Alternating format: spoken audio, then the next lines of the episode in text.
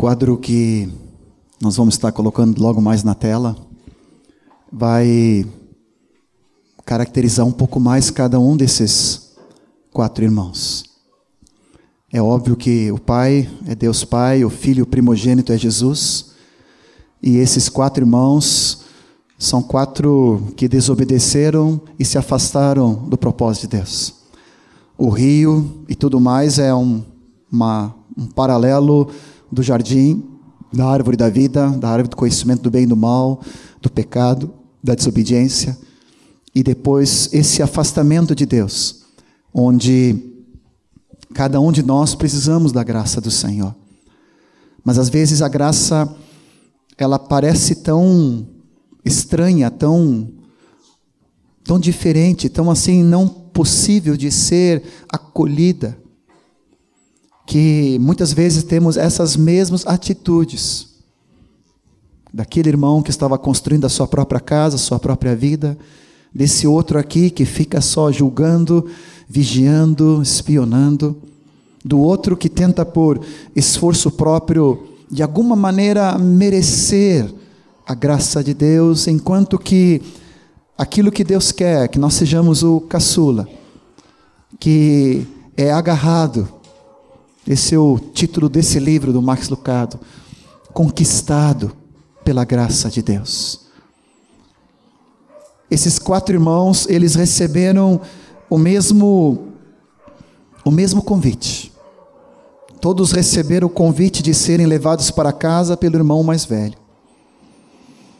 O primeiro disse não e escolheu uma chopana, um casebre, edificar a sua própria vida em vez da casa do pai.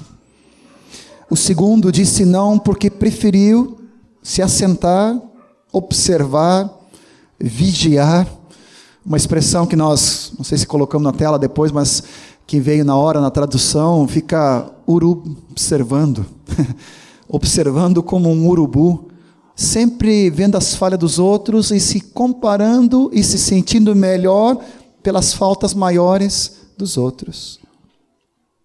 O terceiro também disse não, porque achou mais importante fazer uma boa impressão, tentar por esforço próprio, em vez de reconhecer sinceramente a necessidade de acolher a graça de Deus. O quarto, o caçula, o Léo aí, disse sim, escolheu gratidão em vez de culpa. Vamos ver o quadro. Está funcionando aí, Tiago? Quase funcionando. Estou dando um introite aqui para te dar tempo. O primeiro disse: Vou viver a minha vida. O segundo disse: Vou ficar me comparando com os outros. O terceiro disse: Vou me salvar a mim próprio pelo meu esforço. E o quarto disse: Vou me entregar ao Pai reconhecendo que sou completamente incapaz de fazer o caminho de volta para o lar por conta própria. Agora, esse quadro comparativo que deve estar saindo à luz aqui, ele é extremamente interessante na comparação dele. Aleluia. Eu confesso para ti que quando eu, eu li esse livro, essa parábola, e depois fazendo a tradução, eu quero dizer que eu me identifiquei em vários momentos com algum desses irmãos. Há uma tendência muito forte, às vezes, em mim, não estou dizendo em ti, mas em mim, de às vezes ficar vendo falhas, julgando, observando, condenando, e se sentindo superior por causa que o pecado do outro é bem pior. Outro irmão que eu me reconheci muito foi né, do Dani ali fazendo todo aquele esforço, tentando de alguma maneira merecer a bondade de Deus. Claro que a gente não faz isso conscientemente. A gente sabe que não é assim. A gente sabe que nada que a gente possa fazer vai de alguma maneira, por nosso próprio esforço, merecer a graça de Deus. Mas quantas vezes nós colocamos essa pedra no caminho, pedra no rio, né, para tentar de alguma maneira é, impressionar Deus. Oh, hoje dei um gancho, evangelizei alguém, é uma pedra. Hoje já estou com um discípulo, então mais uma pedra. Ah, hoje eu li três capítulos na Bíblia, mais uma pedra. Ah, hoje orei 20 minutos, mais uma pedra. Ah, hoje fui à reunião dos jovens, mais uma pedra. Ah, fui no retiro, quatro pedras, uma por cada dia. Retiro com chuva, dez pedras. Sempre pensamos em alguma coisa para impressionar e para compensar. Mas o que Deus quer nos lavar nesse retiro e nos trazer à luz é que Ele quer realmente nos fazer entender o que é a graça dele e nos levar a esse estágio que o quarto irmão de ele ser agarrado, pego, conquistado pela graça de Deus. A falha que os três irmãos tiveram, independente de um apenas se voltar para o mundo e dar as costas para o pai, parece que esse é o mais, não sei se a palavra está certa, mais assintoso, está certo isso? Assim, mais berrante, né? Ele, ele não queria nada com Deus, nada com o irmão mais velho, ele rejeitou. Parece que os outros eles são mais mais espirituais, mas os três irmãos eles têm a mesma característica. Mesmo esse que é tão esforçado, zeloso, aquele que é tão caxias, vamos dizer assim, nada contra os caxienses aí. Misericórdia. Né?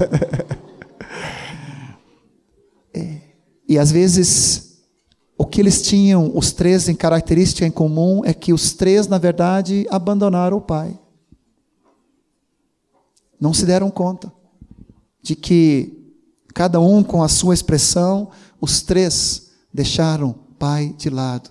Preferiram viver a sua própria vida, a sua, seu próprio, eh, a sua própria expressão, o seu próprio mundo, em vez de viverem na graça de Deus. Esse segundo diz: por que ficar ocupado com meus próprios erros, quando posso apontar os erros e as falhas dos outros? Há uma, uma tendência moralista de autojustiça, de alguém que vive acusando e se comparando com os outros e se justificando o seu grau de menos pecado em função do pecado do seu irmão. Amados, Deus não nos chamou para isso, mas nos chamou para vivermos debaixo da graça e da misericórdia dele. Temos os quatro irmãos, aquele que estava construindo cabanas, né? Construtor ou construidor, não sei bem, de cabanas, aquele que fica procurando os erros, aquele que é o catador de pedras, né? O esforço próprio e o discípulo, o cristão. Então vamos ver algumas análises ali de cada um deles. Primeiro, filosofia de vida deles. Qual é a filosofia de vida de cada uma dessas personagens? O primeiro diz: Eu mereço aproveitar. O segundo, a filosofia de vida dele é comparar-se com os outros. O terceiro é salvar a si mesmo. E o quarto, o discípulo, é entregar a sua vida a Jesus Cristo. Então, com cada um desses aqui, vai, você vai pegando as características e o perfil e vai dando também, do Espírito Santo vai dando alguns toques na vida de cada um de nós, porque às vezes, por mais que nós já somos discípulos do Senhor, algumas coisas podemos ainda estar né, recaindo nessas coisas. Segundo lugar, alvo. O alvo do primeiro é satisfazer a si mesmo. Esse é o propósito da vida dele. O alvo do segundo, né? Era o Cadu aqui, né? É vigiar os outros. O terceiro, o Dani ali, é avaliar os seus próprios méritos. Mas o nosso alvo como discípulos do Senhor, como cristãos, é conhecermos o Pai em intimidade e profundidade. Em terceiro lugar, é, vamos ver o perfil dele. Né? Nós tivemos nas férias juntos aí jogando perfil. Acho que o jogo era da Julie, né? Onde é que está a Julie aí? Tá? A Juliane ali, né? Então, um perfil. Qual é o perfil do primeiro? Ele sabe aproveitar a vida, segundo ele mesmo. O segundo, o perfil é que ele sempre está apontando as falhas. O terceiro, ele é um carregador de culpa.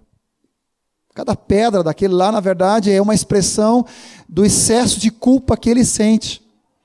Mas o quarto, aquele que nós precisamos nos identificar, é que o nosso perfil, cada vez mais, é aquele que ama a Deus de coração. Personalidade. Do primeiro, né? Do Carlinhos ali, é aquele que é deitado, aproveitador, por mais que para nossa relação aqui construir cabanas não parece bem isso, né? Então não sei se essa ilustração do Max ali ficou muito bem, mas no sentido de que ele quer aproveitar, ele é um oportunista, ele quer diante da situação que ele estava, em vez de buscar a vontade do Pai, ele tentou tirar o proveito daquela situação, por mais que aquele proveito era ínfimo em comparação com a casa do Pai. O segundo, aquele que procura os erros, ele acaba se tornando um orgulhoso. Né? Botamos ali, se acha. Né? João Nelson às vezes fala isso, né? Quando ele quer ilustrar algumas coisas, tá? É, o, a personalidade do, daquele que é o catador de pedras, ele vive estressado. Vocês viram que ele nem parou para ouvir, é, para falar com o primogênito Jesus, mas ele ficou ali só preocupado com o trabalho dele. Mas o cristão é aquele que vive em harmonia com Deus, consigo mesmo e uns com os outros. Uma análise própria, é, se o cara fosse falar uma frase dele mesmo, qual é que seria? O construtor, aquele que é aproveitador ali da sua própria vida, construindo a sua própria vida, ele vai dizer: Eu não sou muito legal, estou cheio de erros, mas e daí? O que, que tem a ver com isso? Essa é a expressão dele. O segundo, aquele que procura os erros, ele disse: ó, eu tenho meus problemas, mas eu sou muito melhor que o fulano. Vocês já ouviram isso?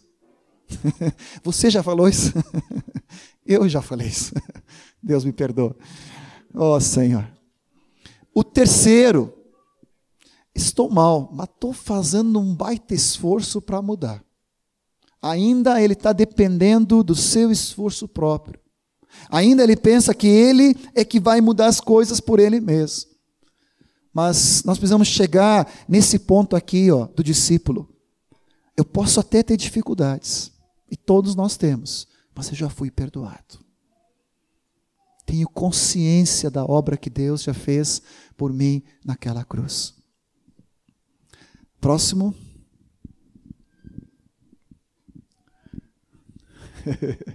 Senhor, Está chegando aí. Qual é a teologia do primeiro? Ele ignora Deus, ele virou as costas para Deus, ele é um estranho para Deus. O segundo, ele se desliga de Deus, porque ele fica só concentrado nos problemas dos seus irmãos. O terceiro, e aqui de novo eu creio que muitos de nós, como discípulos, podemos é, res, resbalar, resvalar, nós podemos acabar caindo nesse, nesse dique aqui. Nós queremos de alguma maneira compensar Deus com palavra, oração, discípulo, testemunho, reunião. De alguma maneira nós queremos compensar Deus e por isso tentar merecer a graça, mas isso ainda está hum, fora do projeto de Deus. Porque a nossa teologia é que nós somos homens e mulheres que procuramos Deus. Caçadores, né? Tem um livro sobre isso, né? Caçadores de Deus. Essa é a nossa realidade. Se fosse colocar um adesivo no carro, achei bem engraçado isso aqui. Se você fosse, espero que não pegue alguns irmãos aí, fica olhando qual é o adesivo do carro do irmão. Mas se o primeiro ali que quer aproveitar a vida, o adesivo do carro dele é: a vida é curta, viva intensamente, aproveite o máximo. O segundo, Deus vigia, eu fiscalizo. Misericórdia. O terceiro vive sobrecarregado, debaixo de dívidas, culpas, e ele pensa que a vida é ficar só pagando essas dívidas. O discípulo, ele tem uma, um decalque bem grande. Não sou perfeito, mas já sou perdoado. Olha de novo, voltamos sempre para isso. A graça tem a ver com a consciência do perdão e da aceitação de Deus sobre nossa vida. A murmuração ou a reclamação do cara, do primeiro ali, é que ele não consegue se divertir o suficiente. O segundo, ele disse: não consigo vigiar todo mundo, não consigo vigiar o suficiente. O terceiro, não consigo trabalhar suficiente. E nós, como discípulos, se nós tivéssemos uma murmuração, é que nós não conseguimos agradecer suficientemente. A vida inteira não bastaria, nem a eternidade, para agradecer a Deus a obra que Ele tem feito por nossa vida. Esse aqui demorei um pouco para entender, vamos ver se eu consigo traduzir aqui para vocês. Que animal de estimação teria o aproveitador? Um gato. Um gato macho. Que não tem responsabilidade, sai a hora que quer, entra, volta, tem várias gatas, né? não tem responsabilidade, tem ninhada por tudo que é canto, ele aproveita, chega, sai cedo, sai, chega tarde, né? Quem tem gato em casa sabe que é totalmente diferente de um cachorro. Né? O gato não, não é um animal, ele é um animal de estimação, mas não é um animal que, que tu consegue, vamos dizer assim, adestrar, ele é mais independente. Eu fiquei pensando um pouco, é, tem a ver. Bem, o segundo, o procurador de erros, se ele fosse ter um cão de guarda, que tipo de cachorro seria? um pitbull? ele é um cara que fica sempre cuidando, guardando, vigiando. O trabalhador ali, o cara que é esforçado, carregado de culpa, o cara que só se esforça, diligente, um castor. Quem sabe o que é um castor? Todo mundo sabe, né? Aquele animal no meio do rio que fica construindo todo o tempo, vive construindo as represas no meio do rio. Eu fiquei olhando, fiquei nesse detalhe, eu fiquei alguns minutos pensando, disse, não, o cara, o cara não é bobo não, o cara tem razão. Tu começa a ver cada vez mais o perfil, vamos dizer assim, evoluindo e tu consegue identificar. O quarto, o discípulo, o cristão, se fosse possível, né, ter um animal de estimação como a águia. Sabe qual é a característica da águia? É que ela fica só sobrevoando. Não sei se algum de vocês já tiveram o privilégio de ver uma águia. Ela fica nas alturas, ela aproveita né, como é que se chama, as correntes, né? E ela, na verdade, ela não faz esforço nenhum, ela só estica os braços e ela fica, se chama, plainando, né? Planando, plainando, tá? Nos ares, aproveitando a correnteza. O que, que significa isso? É que se nós como discípulos nós precisamos ter a águia do espírito de plan isso aí na correnteza do Espírito Santo de Deus, dependendo só da graça, não é por esforço. Te joga. Amém? Qual é o uso do tempo? Como é que ocupa o tempo? Primeiro, fica só olhando as ofertas para ver que liquidação tem maior, né? me lembrei das mulheres aqui, não sei bem porquê, mas acho que não tem nada a ver com isso, tá? tá? né? Aquele encarte na zero hora, né? não, mas aí não entra na. Mas assim, sempre tentando tirar proveito, aproveitando para ver as ofertas. O segundo, ele fica só observando o que o vizinho está fazendo.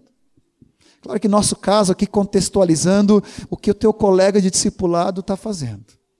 Como é que ele está? Como é que está o fulano, Beltrana, Ciclana? Sabe, deixa eu contar uma coisa para vocês, não vou dizer quem, mas sabe que eu já descobri que tem pessoas que só vivem falando dos outros. Tu não vai dizer assim, que horror? Ah, existe. Não, é, é uma surpresa que tem pessoas, e nesse lado, não é só guria, não, hein? Tá, não. Escapa. Não, mas deixa eu ser sincero. Deixa eu ser sincero. Parece que o lado feminino tem uma tendência de Eva ali Olha, há uma facilidade, às vezes, de as gurias ficar comentando, colocando. Tem uma expressão, né? Me falta português, é, é fuxico, fuxerico, né? Fux, fuxicando, colocando minhoca e. pipi, papapá, tu já viu a fulana? Às vezes, como pastor, sabe que dá vontade de pegar o pescoço. Dá uma apertadinha assim, vou ajudar o Espírito Santo. Mas, mas aí eu já entro aqui, né? Aí não adianta, né? Então, assim, mas amados, eu quero trazer, aproveitando essa piada aí, aproveitando essa ilustração, amados, Deus não te chamou para ser discípulo de Satanás. Satanás é aquele que vive acusando os irmãos, vive falando mal dos irmãos. Quando você entra nesse, nesse perfil de ficar dessa forma, você está anulando a graça de Deus na tua vida, na vida dos teus irmãos. E Deus não nos chamou para isso. Vamos, vamos rejeitar isso, amados. Se alguma pessoa chegar para ti e começar a falar da fulana, da ciclana, porque Beltrana comentou isso, querida, não quero ouvir. Querido, amém. Vou dar um, um off aqui, chega, não quero. Não, não é para isso que Deus me chamou. Se tu vai falar algo bom do meus irmãos, vocês viram que Jesus aqui, né, interpretado muito bem pelo pelo pelo pelo Samezinho aqui, ele não foi junto na conversa do Cadu. Né? Ele não foi junto na conversa, vamos, fica aqui observando os erros do meu do, do, do teu irmão. Não, ele não entrou. Jesus não entra nesse esquema de ficar observando. Ele sabe todos os nossos erros. Ele não precisa de nenhuma ajudazinha nossa na listagem dos erros dos irmãos. Ele sabe tudo, mas ele tem declarado, perdoado pelo sangue de Jesus, debaixo da graça. Esse carinha aqui, o, ele tem uma listagem própria de exigências. Eu quase coloquei listagem de pendências. Mas aí eu pensei, vai ficar muito John ali. Porque eh, às vezes eu tenho uma lista assim de pendências. Misericórdia. Parece que tu nunca vence todas as exigências, cobranças, pendências que tu tem que realizar. E não estou dizendo que não tem que ter isso. Não, existe no estudo, faculdade, né? tem coisas que tem que fazer. Mas isso não pode entrar como algo para compensar Deus, agradar a Deus. Ah, consegui 10 itens aqui. Olha só como eu estou bem na foto, Deus. Não, não, não, não. Que bom, Senhor, que tu me deste graça para realizar tudo isso. Mas é pela tua graça, é pela graça, é para a graça. É. Alguns de vocês vão entrar em um ano de vestibular, né? Tem muitas pendências, muitos livros para ler, muitas coisas para fazer acontecer. É graça. Amém, amados? Não deixa de fazer, mas é pela graça. Agora, o discípulo aqui, se ele tem uma lista, é a bênçãos aos montes. Ele está em Efésios 1. Está sentado nos lugares celestiais e é não há tempo suficiente para exaurir, está certo essa palavra? Toda a quantidade de bênçãos espirituais com que Deus tem nos abençoado por meio da sua graça. Continua. Qual é a visão da graça de cada um deles? O primeiro diz: Eu? Graça? Não. O segundo diz: Sim, você precisa de graça. Viram a diferença? O primeiro diz que ele nem precisa, não tem nada a ver com ele. O segundo, sim, né? O Carlinhos lá, diz o Cadu, ele é que precisa de graça. O catador de pedras, ele é tão desgraçado que ele pensa que eu, graça, não, eu não mereço, nem posso ter. Mas o discípulo, o cristão, ele diz: sim, eu, eu preciso, eu dependo, eu quero a graça de Deus. Qual é a visão do pecado, de pecado de cada um deles? O primeiro lá diz que ninguém é culpado. O segundo diz, ele é culpado. O terceiro, pá, esse aqui eu me peguei, sou sempre culpado. Vocês nunca falaram isso? Bem, que bom, né? Porque não estão nesse lado aqui, já estão aqui. Mas às vezes me parece assim, pai, eu estou sempre culpado, sempre errado. Entende? Amados, não é dessa forma. Nós podemos chegar aqui e dizer, eu era culpado, mas já fui perdoado. Eu não tenho que viver debaixo da culpa do inimigo. Hum. Uhum. É.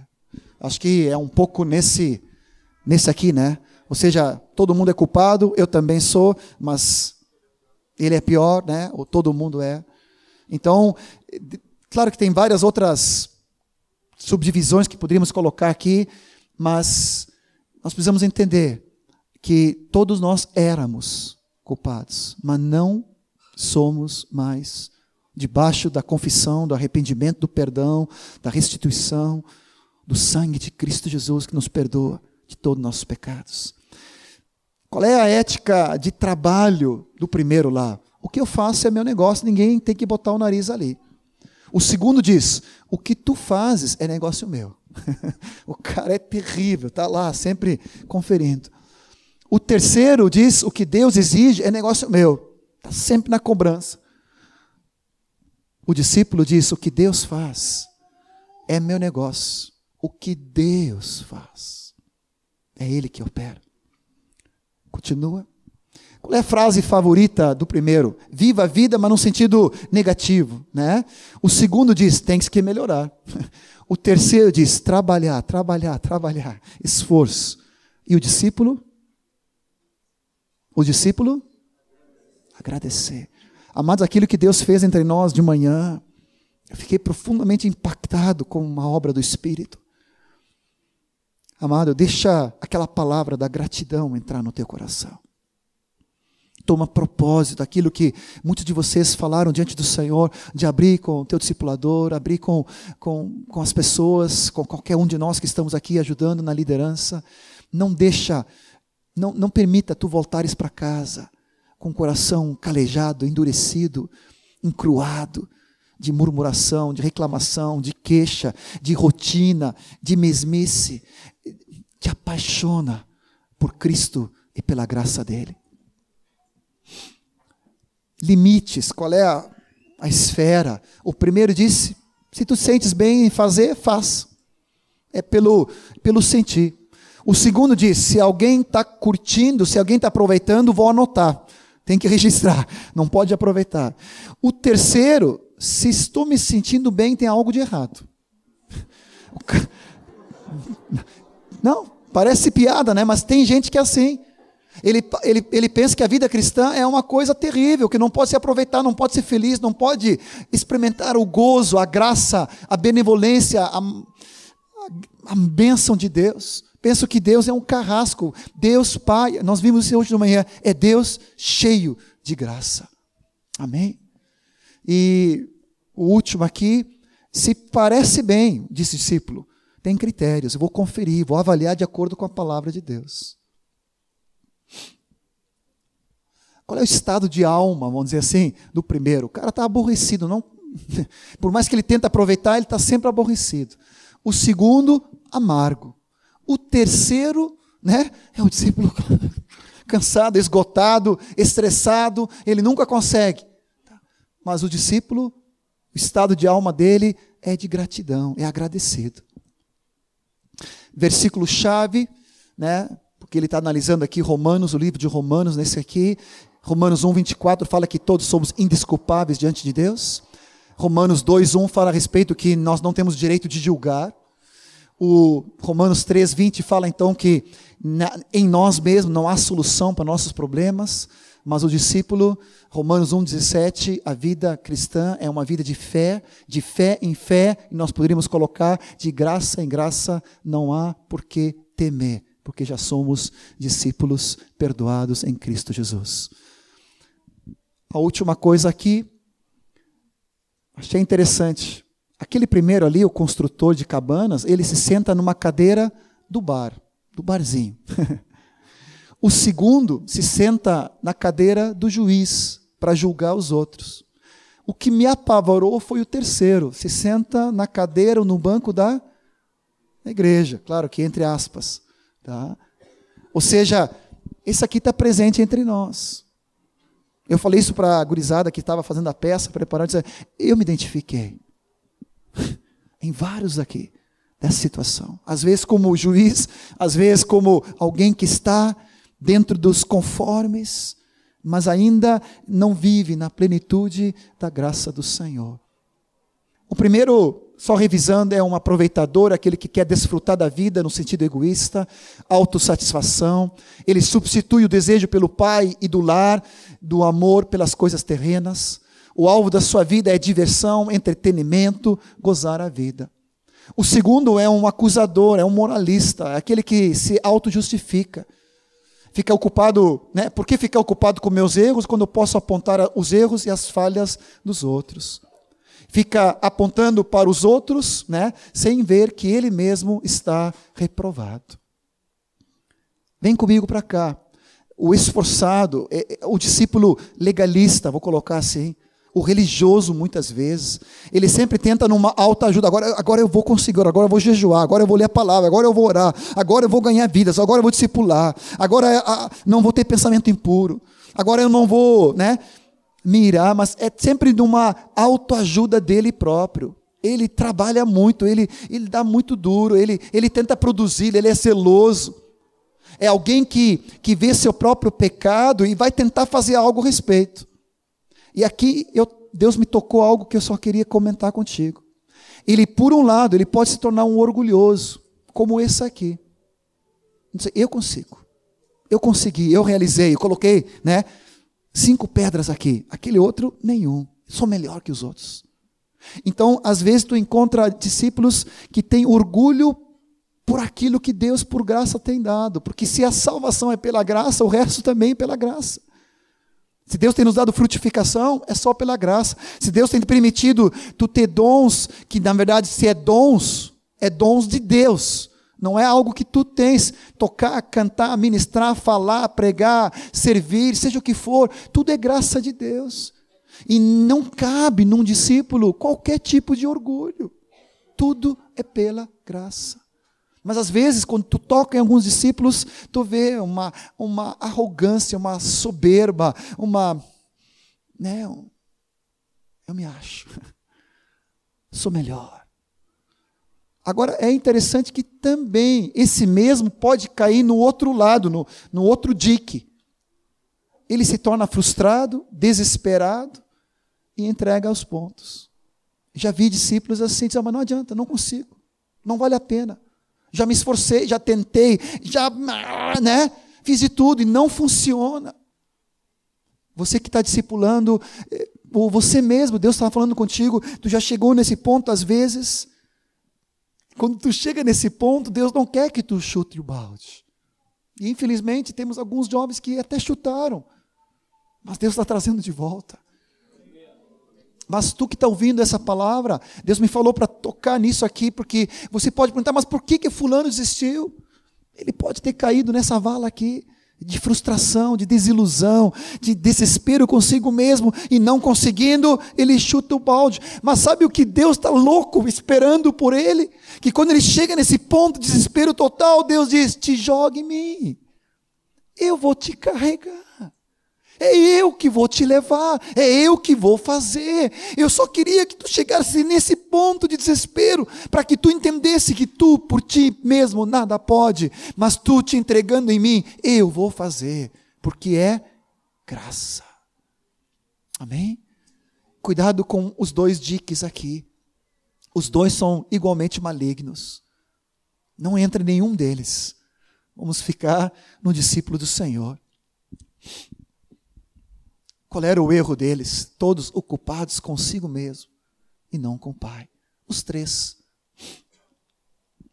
O primeiro disse, né? Vou viver minha vida. O segundo disse, vou ficar me comparando com os outros. O terceiro, vou salvar mim mesmo pelo meu esforço. Mas o discípulo, o cristão, vou entregar a minha vida ao Pai, reconhecendo que sou incapaz de fazer o caminho de volta para o lar por conta própria.